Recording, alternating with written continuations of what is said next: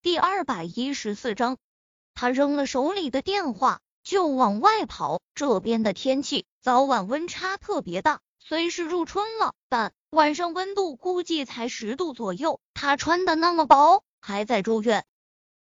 可是他出门时，刚刚还在的男人已没了踪影，连着那辆黑车。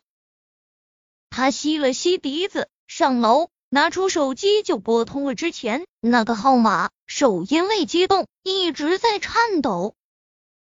可是关机，他想想又开始翻通讯录，翻到柳絮的电话也是同样关机，顿时心急如焚，担心他出了什么事。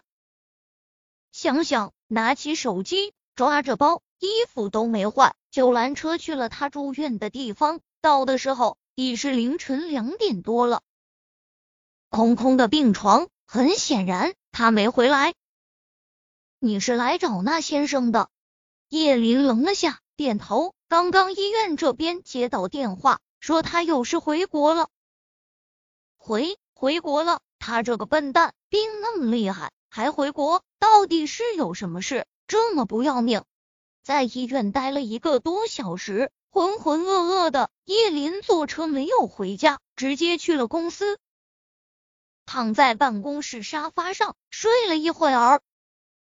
武乐乐开门替他收拾办公室时，看到他睡在沙发上，有些惊讶。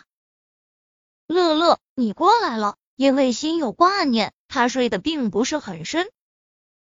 武乐乐看了他一眼。俯身在他耳边低语道：“我刚刚来，有两个女的找你，其中有个是我们家客户，两人脸色不太好，我给他们安排到了会客厅，你看要不要见？”顿了下，接着道：“看着有点来者不善。”叶林条件反射的想到了高文，心里说实话有些紧张，不过有些东西逃是逃不过去的。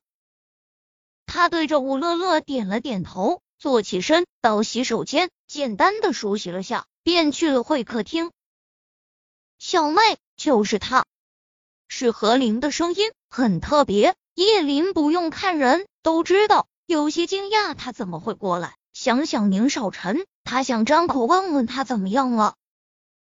贝贝一才进到房间里，昏暗的光线让他的视线有一瞬间的适应不了。他听到了有人叫他那个已经很久没有听到过的名字，熟悉的声音让叶林捏紧手机，闭眼，稍微调整了一下情绪，这才睁开眼，视线落在面前这个女人身上，顿了许久，才出声道：“老师，叶总，你认识的？”武乐乐在旁边小声问道。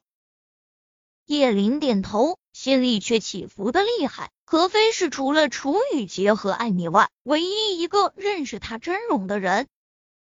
何飞眼里震惊不已，他不停的吞咽着口水，转过身对着何灵，他开口道：“姐，你掐我一下。”何林不明白他什么意思，可还是照做了，用力的在何飞面上掐了下。何飞嘶了声，接着他上前将叶林抱在怀里。阿晨说：“你死了，到底怎么回事？你这，你这……”他被兴奋冲昏了头脑，说话都有些前语不搭后意。昨天夜里，他还以为或许只是长得像而已。我正好来我姐这度假，昨天高文给我姐发了张照片，说看到你和阿晨在一起了。说完，他绕着房间走了半圈，在叶林身旁停下，缓缓开口道。可是阿晨说你死了，到底怎么回事？他说的很慢很轻，但却足以让所有人听清楚。何灵骤然转头看着何飞，小妹，你也认识他？何飞转身拍了拍何灵的肩，点了点头。